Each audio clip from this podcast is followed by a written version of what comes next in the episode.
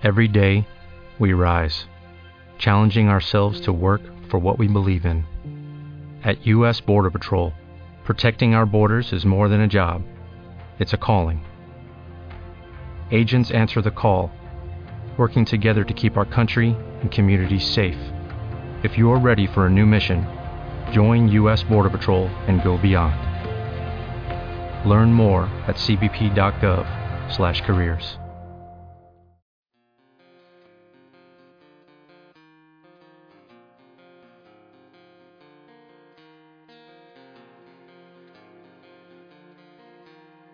Bienvenido, bienvenida a este nuevo podcast de tu consulta online. Soy Diana Fernández y hoy te voy a hablar de cómo nos afecta el comportamiento de otras personas.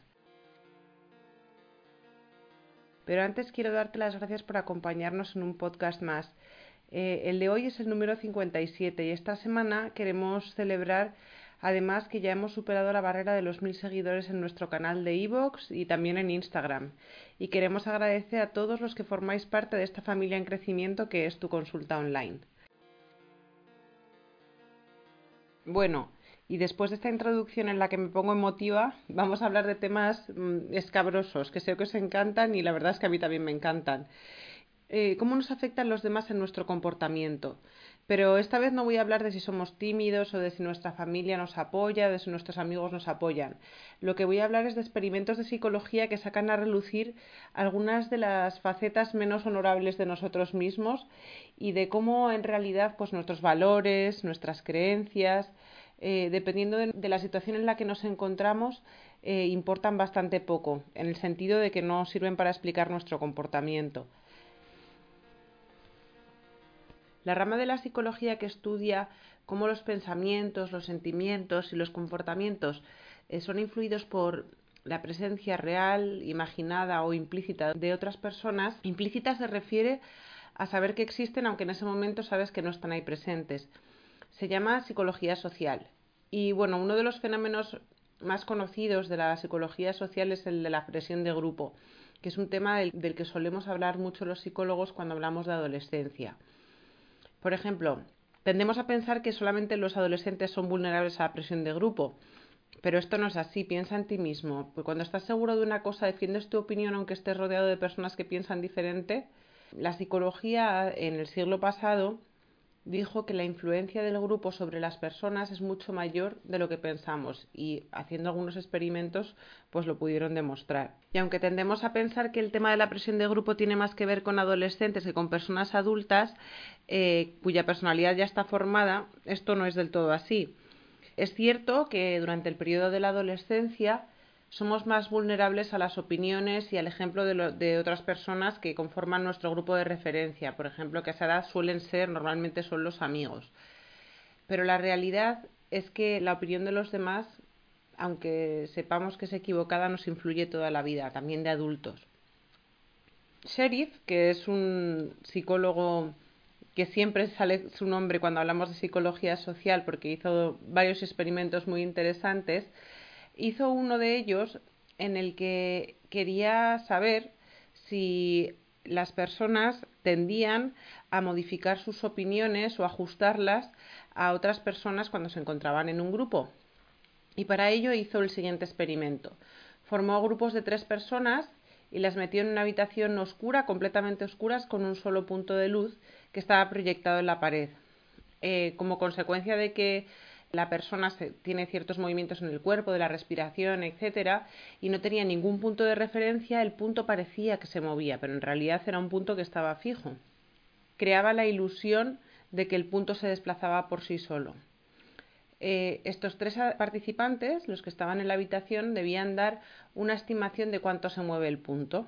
Dos de los participantes eran colocados en el mismo grupo porque daban estimaciones parecidas en solitario. O sea, primero hacían el experimento en solitario y entonces a los que decían más o menos pues se desplaza un metro les ponían juntos y ponían a un tercero que estimaba diferente, que vamos a suponer que estimaba, no, se mueve dos centímetros.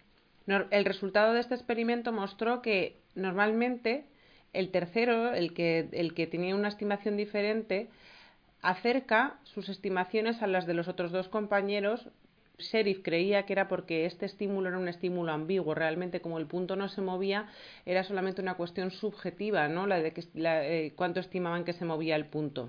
Así que lo que Sheriff entendió en este caso es que ante la incertidumbre, o sea, cuando no estamos seguros de una respuesta, las personas usamos la opinión de la mayoría como punto de referencia para mm, emitir un juicio o para tomar una decisión.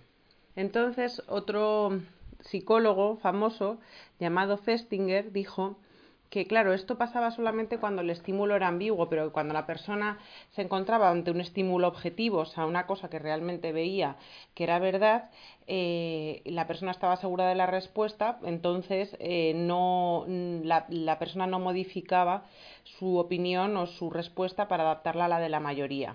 Entonces vino otro psicólogo, también hacía experimentos, Ash, y demostró que no, que efectivamente cambiamos nuestra respuesta y la adaptamos aunque estemos seguros de que es correcta.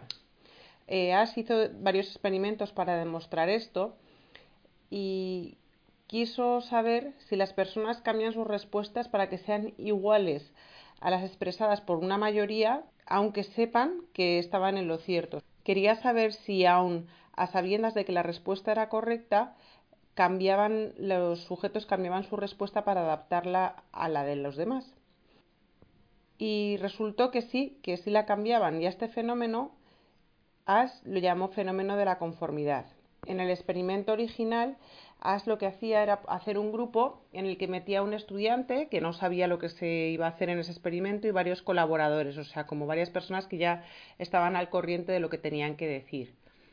Y entonces el investigador les presentaba una hoja en la que había una gráfica con tres barras horizontales de diferentes tamaños y cada una de las personas que estaban en la sala tenían que decir en voz alta cuál era la más alta o cuál era la más larga. Eh, los colaboradores, los que estaban esto, eh, los que sabían lo que tenían que decir, estaban preparados para responder de forma correcta al principio, en los primeros ensayos, en las primeras veces que se preguntaba pero a medida que les iban presentando nuevas situaciones similares, empezaban a equivocarse. No es que se equivocaran, es que daban respuestas erróneas sabiendo que estaban equivocadas, indicando una barra que claramente no era la más larga.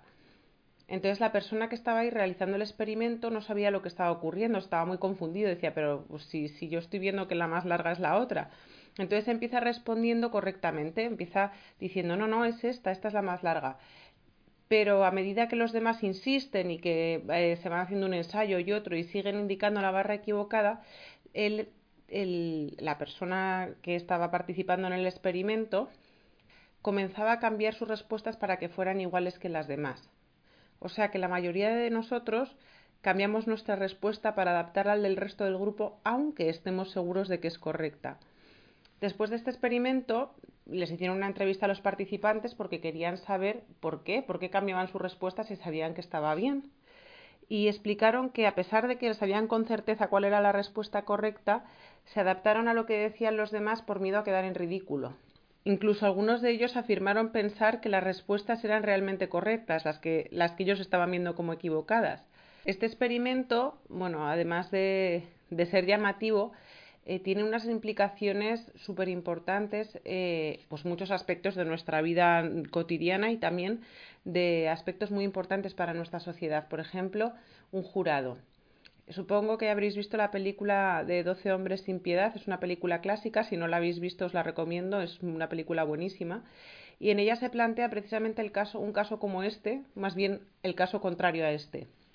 Es un grupo que es un jurado, eh, todos los jurados menos uno, que está protagonizado por Henry Fonda, eh, que defiende la inocencia de la persona que se le está acusando, están de acuerdo en el veredicto de culpable. El hecho que se muestra en esta película de que haya una persona que mm, tenga una opinión distinta, que, sea, que discrepe de la opinión del resto del grupo, eh, es como muestran en los experimentos que os acabo de contar de Ash, es muy inusual, no es, no es lo común.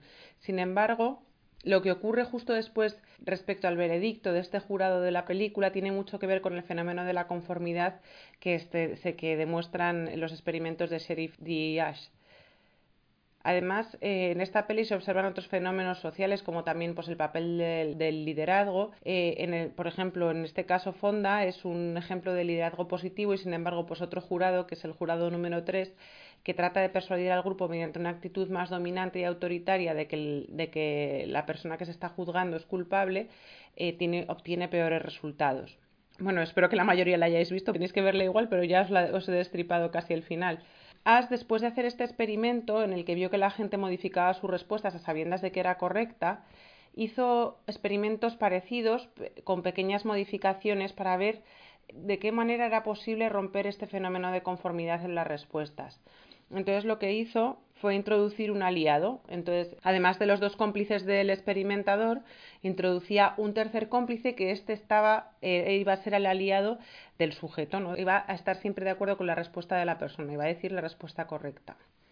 En este caso, cuando el sujeto ve que no es el único que piensa diferente, la conformidad disminuye drásticamente. O sea, las personas se muestran más seguras a defender su opinión si hay alguien o aunque solo sea una persona que la respalde. Eh, sin embargo, luego se dio cuenta que si retiraba al aliado en mitad del experimento, la persona que se quedaba otra vez sola ante la respuesta correcta, volvía a sufrir los efectos de la conformidad. Y aunque la primera mitad del experimento hubiera conseguido resistir la presión social porque tenía una persona que le, que le apoyaba, cuando pierde su fuente de validación, pues vuelve a tomar la opinión mayoritaria como guía.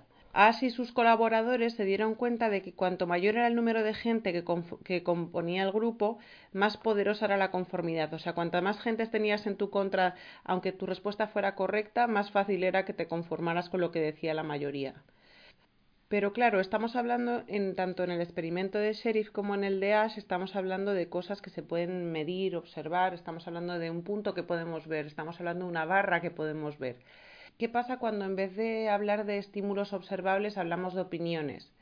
Una científica alemana llamada Noel Newman estudió otro fenómeno al que llamó la espiral del silencio.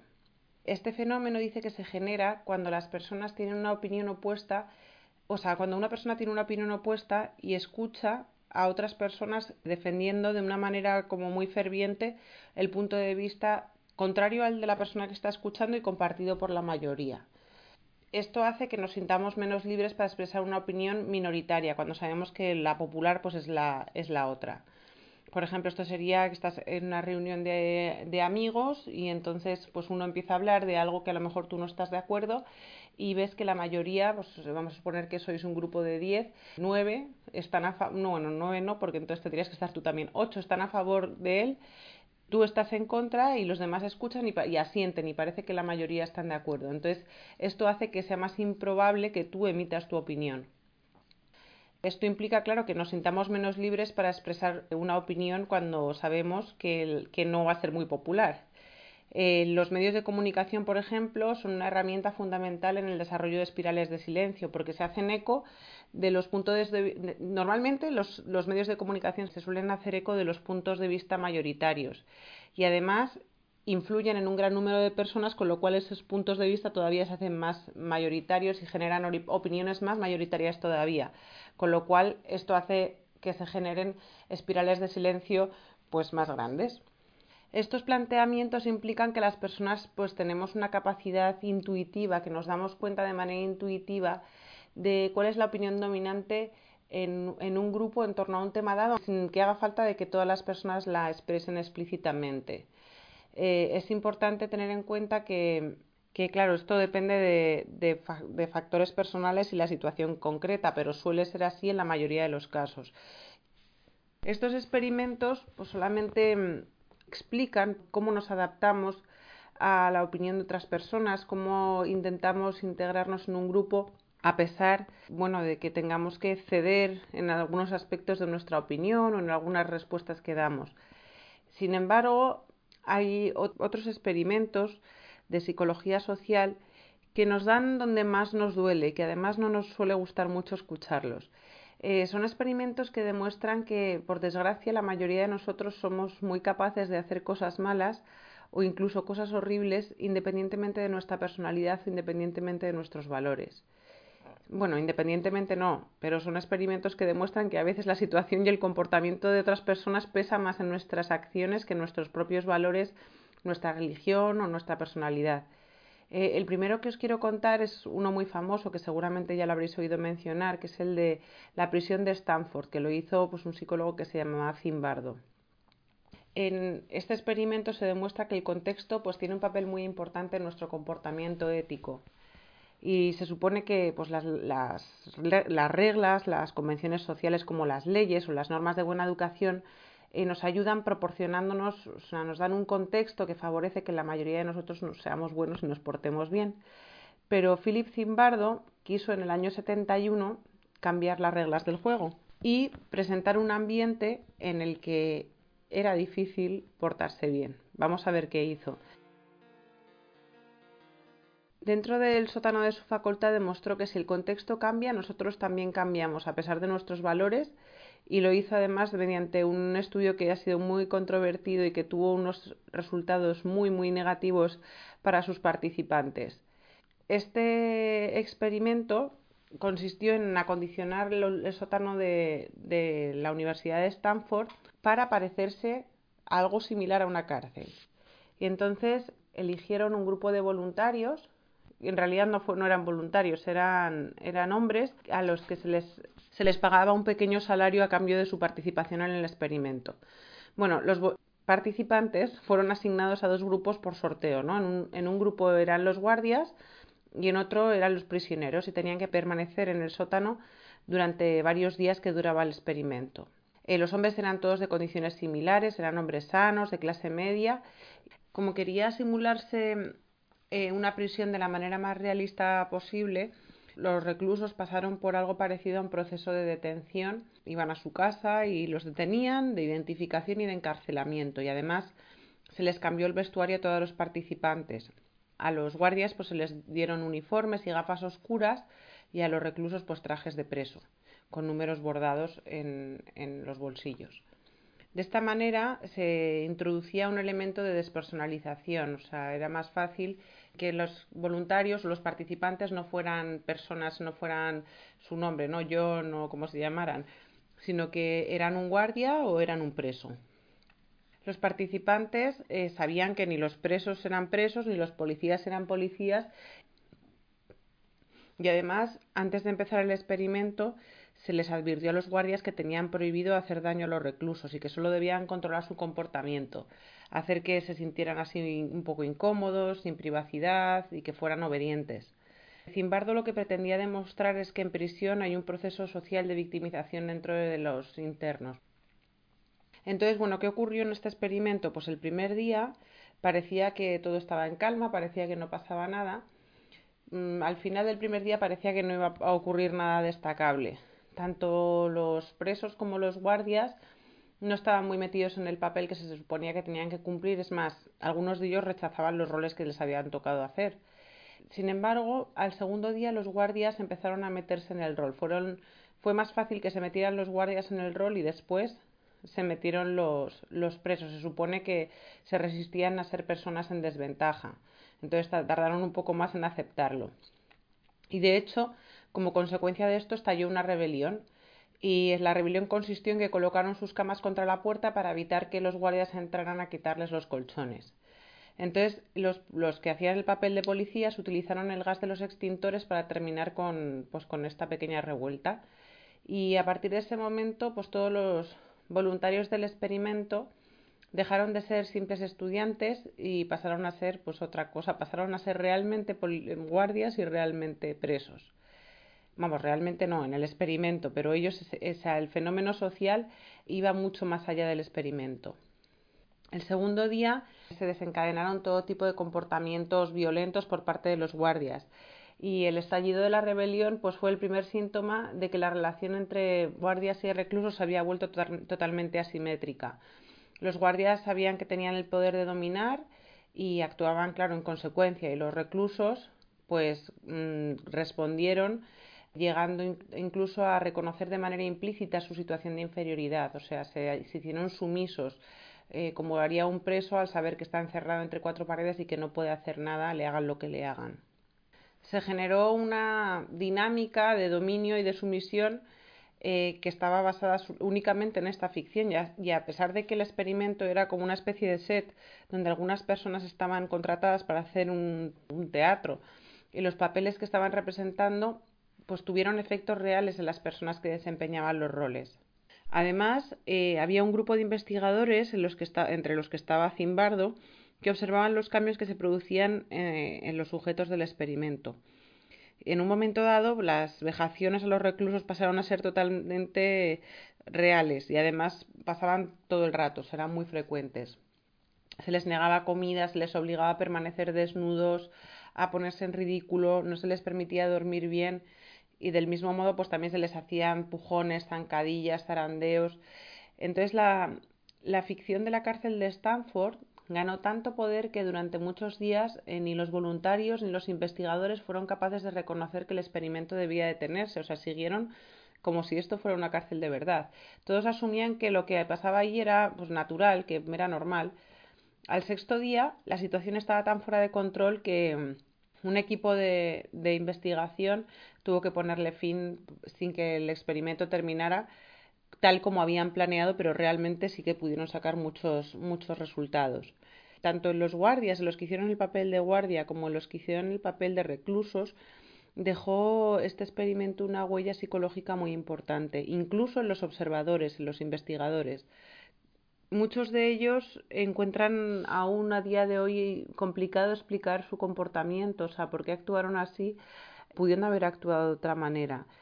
Para Zimbardo incluso supuso también un desafío emocional porque hizo que, que él sufriera el efecto espectador, digamos, que es que durante muchos días hubo personas ahí observando todo lo que pasaba, eh, que fueron aceptando los pasos que se iban dando y consintieron sin detener lo que estaba pasando.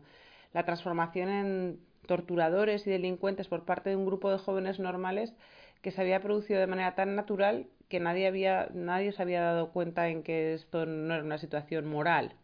Además, cuando el grupo de Zimbardo quiso compartir sus resultados con la sociedad americana, pues tuvo muy mala acogida. Primero porque demostraba que, o sea, el experimento demostraba que la cárcel dañaba de manera muy importante tanto a prisioneros como a guardias. Pero además, lo que más, más daño nos hizo, y además no solamente a la sociedad americana, sino a todos los demás, porque este experimento realmente nos representa un poco a todos, cualquiera podíamos haber sido voluntarios del experimento de Zimbardo, nos, lo que realmente nos demuestra es el poder de la situación para modificar nuestro comportamiento y que ese poder de la situación tiene o puede tener más peso que nuestros valores. Zimbardo lo que creía es que los resultados de su experimento serían muy diferentes. Él antes de hacer el experimento creía que los, participantes serían capaces de, pues, de obviar los uniformes y los roles y que harían lo que es correcto independientemente del contexto. Antes del experimento de Zimbardo ya sabíamos que esto no iba a ser así. Lo sabíamos, pero no nos habíamos dado cuenta, no habíamos sido capaces de interpretarlo. Porque la historia, la historia con mayúsculas, está llena de ejemplos del experimento de Zimbardo en la vida real. Uno de ellos, por ejemplo, es el régimen nazi, donde había guardias poderosos, prisioneros débiles y observadores impasibles. En este caso no eran 24 personas, era un país entero, era el mundo entero. El experimento de la cárcel de Zimbardo lo que nos enseña es que cuando renunciamos a la posibilidad de cuestionar los mandatos, nos convertimos en dictadores o en esclavos voluntarios. Por ejemplo, uno de los acusados en los juicios de Nuremberg, que es Rudolf Hoss, que fue comandante en jefe del campo de concentración y de exterminio de Auschwitz, dijo la siguiente frase, dijo, a los miembros de las SS no se nos ocurrió nunca pensar. Dábamos por sentado que los judíos eran los culpables de todo. Estábamos tan entrenados para obedecer órdenes sin pensar que la idea de desobedecerlas nunca se nos había pasado por la cabeza. En, en los juicios que ha habido posteriormente a miembros del partido nazi y otras personas que participaron de alguna manera en el holocausto, nos hemos encontrado con la sorpresa de que muchas de las personas que estaban sentadas en el banquillo no parecían monstruos, ni pensaban, ni hablaban como monstruos. ni eran psicópatas, como en el caso a lo mejor de otros acusados, en los que no podemos ver ni un atisbo de humanidad ni un poquito de empatía. Y tampoco eran personas pues, con enajenación mental ni arrastradas por un impulso irracional que les llevaba a cometer actos violentos. Eran personas normales. Esto nos asusta y no nos gusta nada oírlo porque implica que nosotros podríamos haber actuado igual en esta situación, cosa que alegan además muchas personas que se sientan en el banquillo en casos, por ejemplo, de corrupción. Muchas veces se sienta una persona en el banquillo y dice que, pues, no, cualquiera en mi situación hubiera hecho lo mismo. Y la verdad es que lo más probable es que cualquiera de nosotros hubiera actuado como Hoss, que como el personaje que protagoniza Liam Neeson en la película de Steven Spielberg, La lista de Schindler, que también os recomiendo si no la habéis visto, en la que un empresario alemán trata de salvar la vida de cientos de miles de trabajadores judíos. Eh, yo que ya sabéis que mi área de trabajo favorita es la educación y los niños, siempre hago mucho énfasis en la importancia de educar en empatía y de ejercerla también, que es la mejor manera de educarla. Porque mm, más allá de nuestros valores, más allá de nuestras leyes, más allá de nuestra religión está el sentir con el otro, eh, el saber conectar con las personas, el mirarles a los ojos y saber cómo se sienten eh, y sintonizar nuestras emociones con las personas que tenemos enfrente o con las que no tenemos enfrente, no tienen por qué estar cerca para poder empatizar. A mí me gusta enseñar a mis hijos que se fijen en la mirada, en la mirada que nos hace a todos muy parecidos y nos ayuda a personalizar, como al contrario de las gafas que les puso Zimbardo a los guardias en sus, en sus experimentos. Esto, salvo en casos excepcionales de personas a lo mejor pues que no les puedes mirar a los ojos pues, mm, porque llevan gafas, porque son invidentes o porque por lo que sea, que la mirada no es un, método válido para conectar, eh, suele ser una medida muy eficaz que nos ayuda a empatizar con las personas y nos hace sentirnos similares a personas que objetivamente pueden parecer muy diferentes. Incluso esto puede servir también para empatizar o para acercarnos a animales.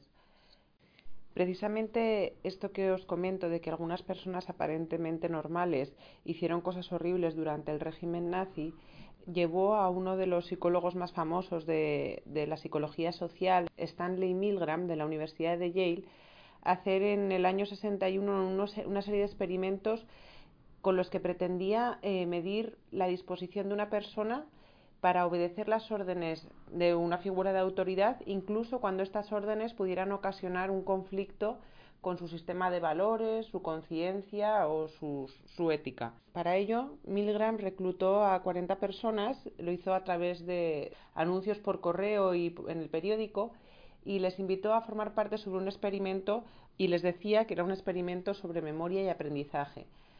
Eh, además, por el hecho de participar, se les pagaba pues, una determinada cantidad.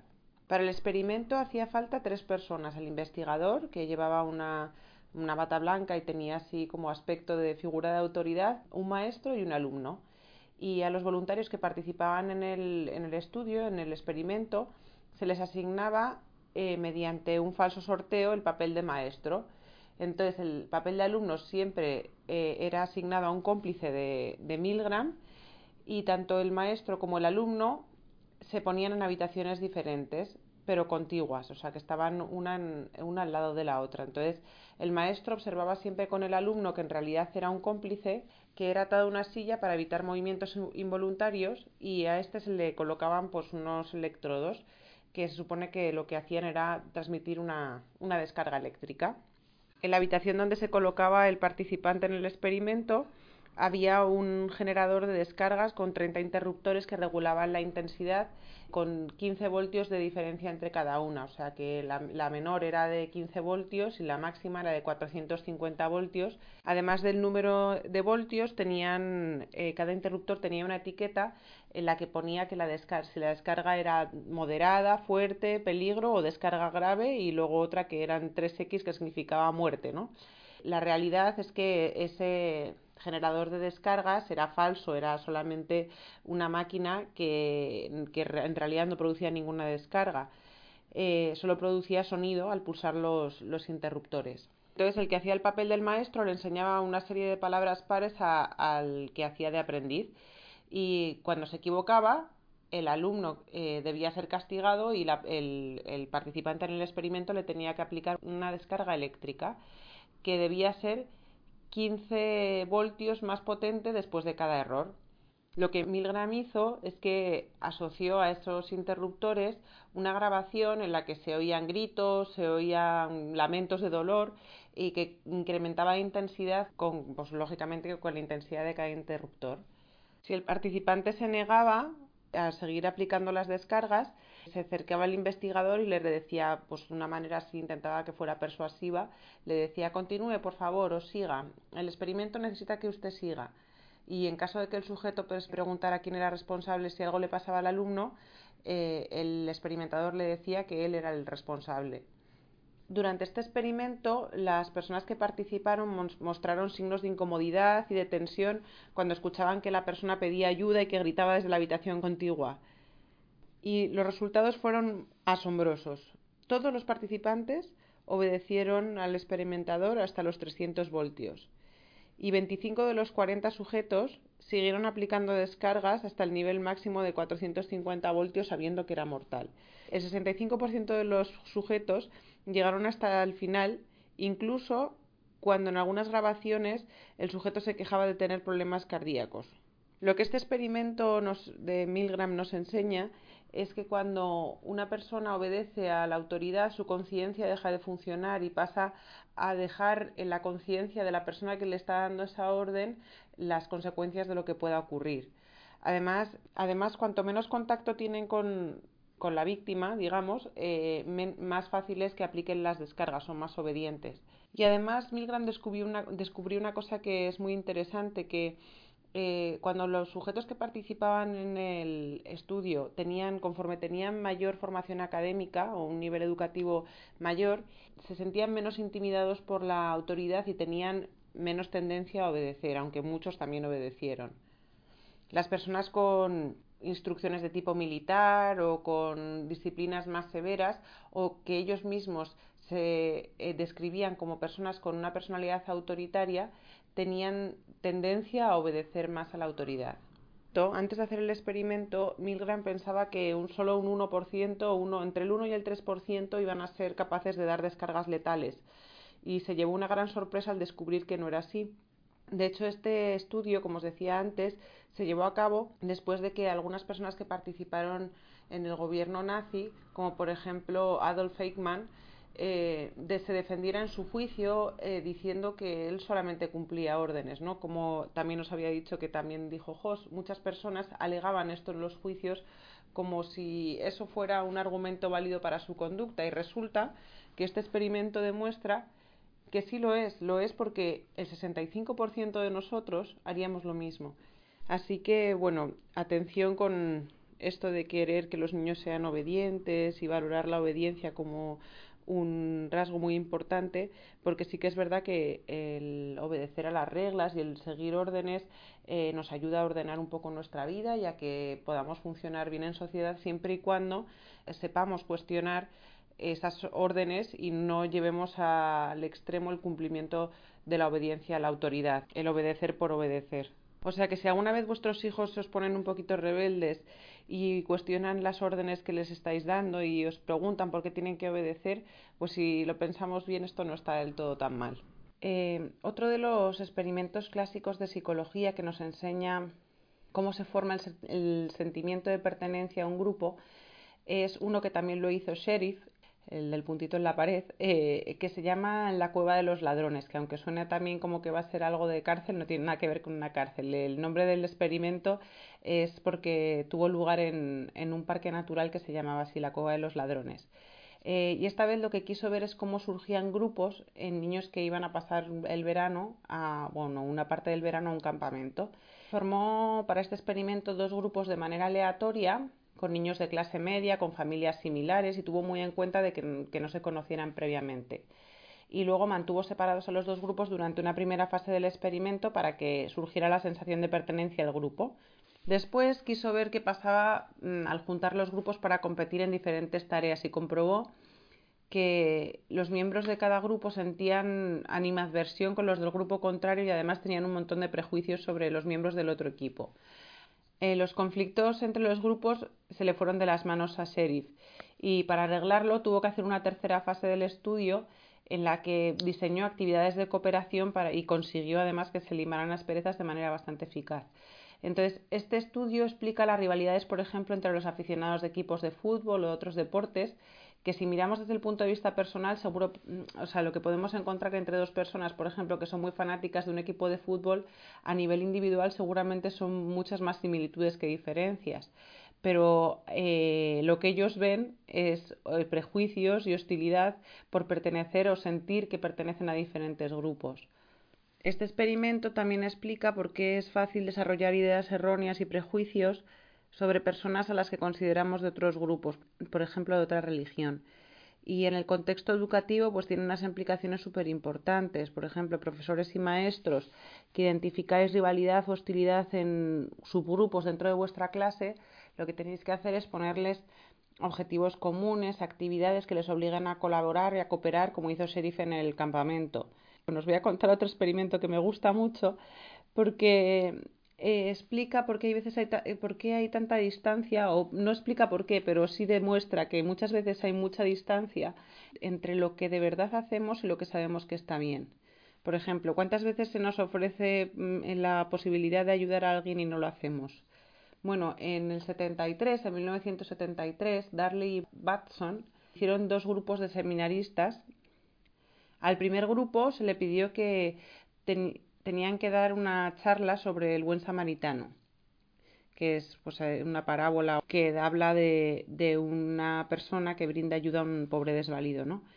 Y al segundo grupo se le pidió que hablara solamente de, pues, de oportunidades de empleo los experimentadores pusieron una trampa para ver cómo, cómo, actuamos, cómo actuamos ¿no? en estas circunstancias y les crearon una condición de prisa, diferentes niveles de prisa.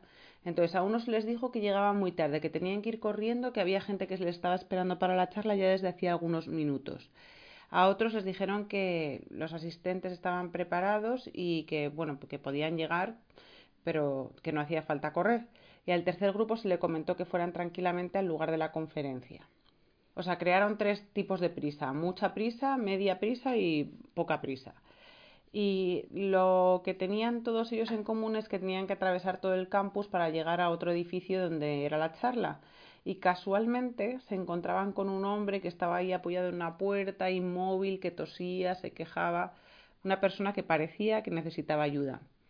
¿Quiénes se pararon a ayudar al hombre? Pues uno diría, bueno, como eran seminaristas, ¿no? Y se supone que son gente que, que ayuda, ¿no? Se pararían todos. Pues no, no se pararon. De los que iban a dar la conferencia del buen samaritano, que además tenían el tema fresco, se pararon 53%, un poco más de la mitad.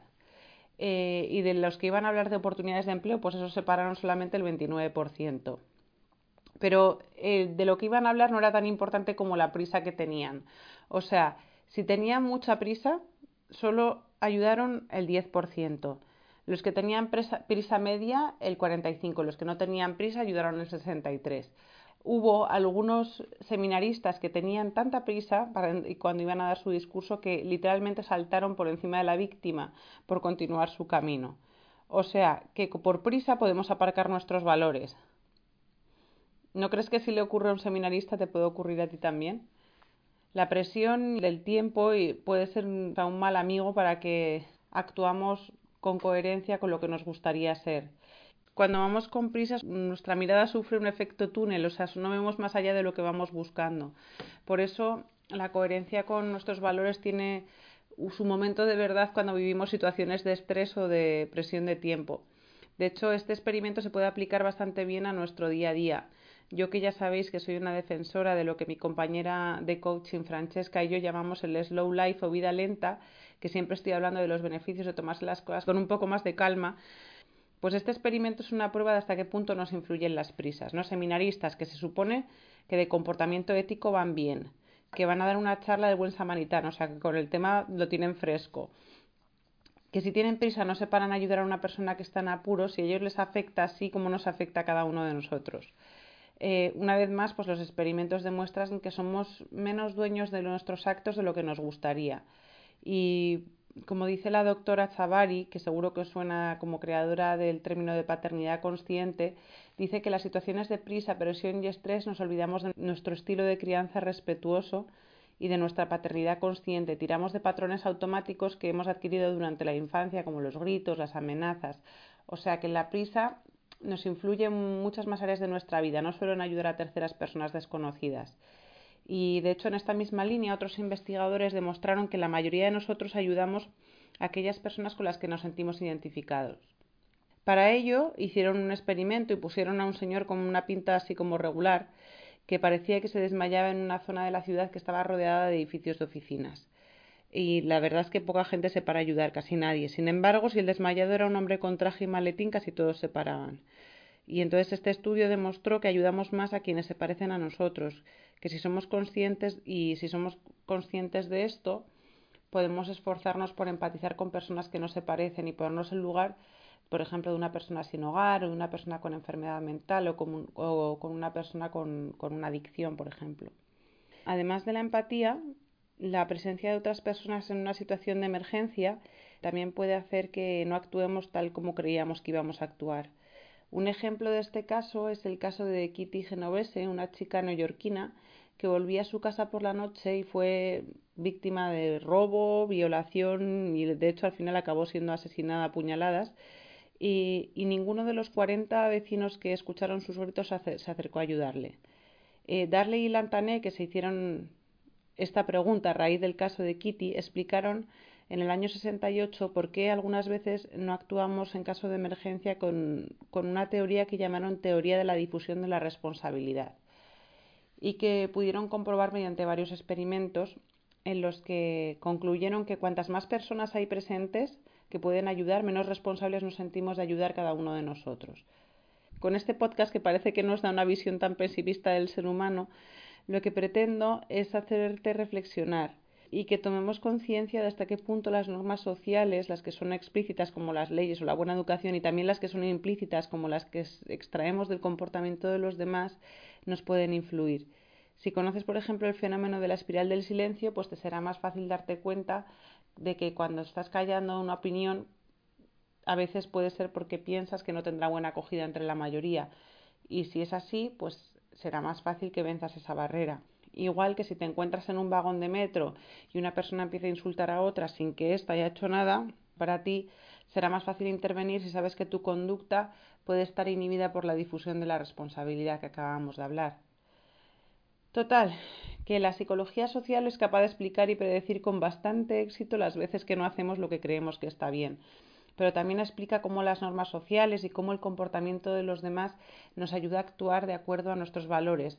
Por ejemplo, como las oleadas de ayuda ante desastres naturales o como nos incentiva a seguir donando órganos, el título que portamos orgullosamente los españoles como país con mayor número de donantes y también nos hace valorar más los gestos de esas personas que van de vacaciones a la playa y de repente se encuentran en el desembarco de una patera repleta de personas muy distintas a ellos y con circunstancias radicalmente diferentes y se acercan a ofrecerles agua, ayuda, comida, consuelo y compañía. En fin, que no todo es malo. Espero que este podcast te haya resultado interesante. Yo soy Diana Fernández y puedes reservar tu sesión de psicología o de coaching en nuestra página www.tuconsultaonline.info. Si quieres recibir avisos de nuestros próximos podcasts, artículos o publicaciones, no dejes de seguir nuestro canal TCO Psicología y Coaching y no olvides darle a me gusta y seguirnos en redes sociales. Gracias por escucharme y hasta pronto.